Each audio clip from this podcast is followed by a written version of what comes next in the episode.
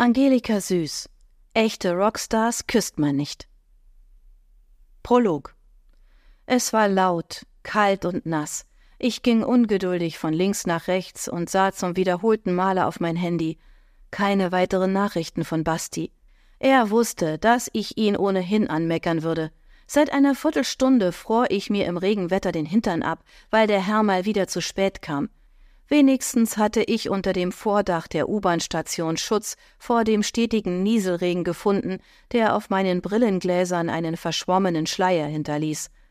Anfang Dezember sollten eigentlich Schneeflocken romantisch vom Himmel schweben, doch in Wien wurden Weihnachtsgefühle mit dem Gatsch in den Gully gespült. Da halfen auch die Lichterketten in den Imbissbuden oder die schickeren Sternegirlanden zwischen den Häuserblocks nichts. Im Dunst des feuchten Wetters wirkte einfach alles trostlos.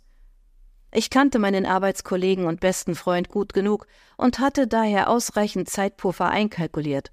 Trotz seiner Verspätung würden wir nicht zu spät zum Konzert kommen, was nicht bedeutete, dass ich nicht genervt vom Warten war. Der Einlass in der Stadthalle hatte schon begonnen, aber die Golden Circle Tickets sicherten uns den limitierten Bereich direkt vor der Bühne. Dennoch fror ich und rieb meine steifen Hände aneinander. Auf dem Obern-Loritzplatz tummelten sich mit mir etliche andere Menschen. Links und rechts fuhren auf dem Gürtel die Autos dicht gedrängt im Schneckentempo. Überfüllte Straßenbahnen kreuzten ihren Weg, Passanten kauften sich Kebab, Erdäpfelpuffer oder heiße Maroni, eine einzigartige Aromamischung aus nassem Asphalt, Knoblauch und gebratenem Fleisch lag in der Luft. Bastis winkende Gestalt erregte endlich meine Aufmerksamkeit. Mit riesigen Schritten und flatterndem Mantel kam er angerannt. Er hielt sich eine zerknitterte Zeitung über seinen Kopf und sprang elegant über eine Pfütze. Ich verschränkte die Arme vor der Brust und bemühte mich, finster dreinzusehen. Basti kam keuchend, aber breit grinsend vor mir zum Stehen. Sein Zahnpasta lächelnd prallte nach zwei Jahren Freundschaft an mir ab. Du bist zu spät, du Depp, brummte ich als Begrüßung. Er zuckte mit den Schultern und strahlte mich unschuldig an. Sorry, Caro, ich bin pünktlich losgegangen, aber so ein Wabbler stand mit seinem BMW in der Kreuzung auf den Schienen und die BIM konnte nicht weiter, ist nicht meine Schuld. Sein Ego war groß genug, um das wirklich zu glauben, ich wusste es allerdings besser. Du hattest ein geschäftliches Meeting. Diese beinhalten meistens Cocktails und teure Zigarren. Wenn ich jetzt an dir schnuppere, was riech ich dann? Fragte ich herausfordernd und provozierte damit ein noch breiteres Grinsen auf seinen Lippen. Er hob abwehrend die Hände und schmunzelte. Schon gut, aber wegen meines Charmes sowie den geschäftlichen Beziehungen dürfen wir immer umsonst auf geile Events und in Konzerte. Das stimmte, und ja, ich nutzte seine Kontakte in allen möglichen Medienbereichen sehr gerne. Ergeben seufzte ich und hakte mich bei ihm unter. Gemeinsam spazierten wir los in Richtung der Stadthalle. Der Regen tröpfelte nur mehr vor sich hin, reichte aber aus, meine Sicht erneut einzuschränken. In der Kälte kondensierte unser beider Atem in tanzenden Wölkchen. Wir reihten uns in den Strom der Menschen ein, die augenscheinlich ebenso auf dem Weg zum Konzert waren, und ließen uns treiben. Freust du dich schon? Ich liebe diese Band, schwärmte Sebastian von den Finnen, die uns bevorstanden. Ich bin sehr gespannt. Ich habe sie ja noch nie live gesehen, aber du weißt ja, ich stehe auf Rock. Je näher wir der großen Konzerthalle kamen, desto dichter wurden die Menschentrauben. Fans standen rauchend auf dem weitläufigen Vorplatz und zitterten und froren genauso wie ich. Ein Absperrgitter lenkte uns in geordnete Bahnen, ehe wir zur Sicherheitskontrolle kamen und meine Brille kurz komplett aufgrund der Wärme anlief. Nach einem akribischen Durchsuchen meiner Handtasche zog der ältere, verschwommene Herr mit dem blonden Wuschelhaar ein kleines Deo hervor. Die Mini-Variante, die gerade mal so eben für zwei Achseln reichte, manchmal auch nur für eine. Das ist leider nicht erlaubt, erklärte er mir. Prompt schnaubte ich trotzig. Was glauben Sie denn, was ich damit machen will? Das ist doch nur zugunsten aller, wenn ich nach Veilchen rieche und nicht nach Schweiß, verteidigte ich mein Eigentum. Basti war schon durch die Kontrolle und verdrehte die Augen. Sie könnten es werfen und die Künstler oder andere damit verletzen. Es ist wie Reizgas zu behandeln, argumentierte mein Gegenüber mit gelangweilter Stimme. Sie haben mich noch nie werfen gesehen. Ein Kleinkind mit Gummibärli wär gefährlicher.